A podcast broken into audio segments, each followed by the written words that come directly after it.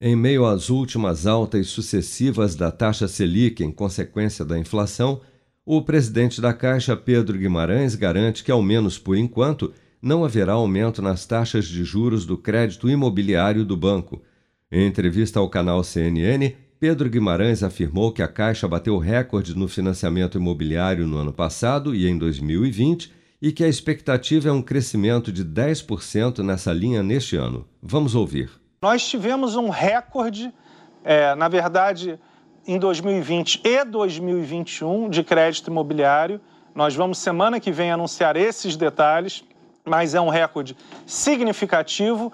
E aquele aumento que nós fizemos na taxa de juros há uns dois meses atrás, no crédito imobiliário, ele já refletia este aumento é, esperado. Nós olhamos a curva de juros futura de oito anos, o DI futuro de oito anos, que chegou a 12,5%.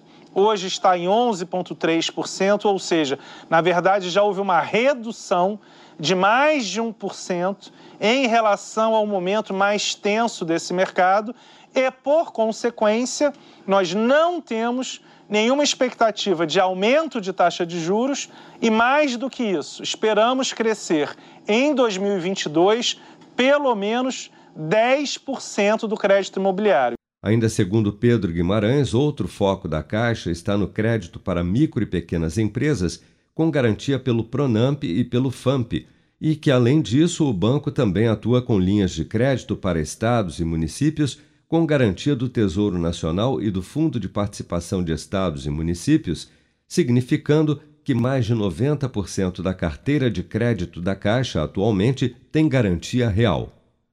Com produção de Bárbara Couto, de Brasília, Flávio Carpes.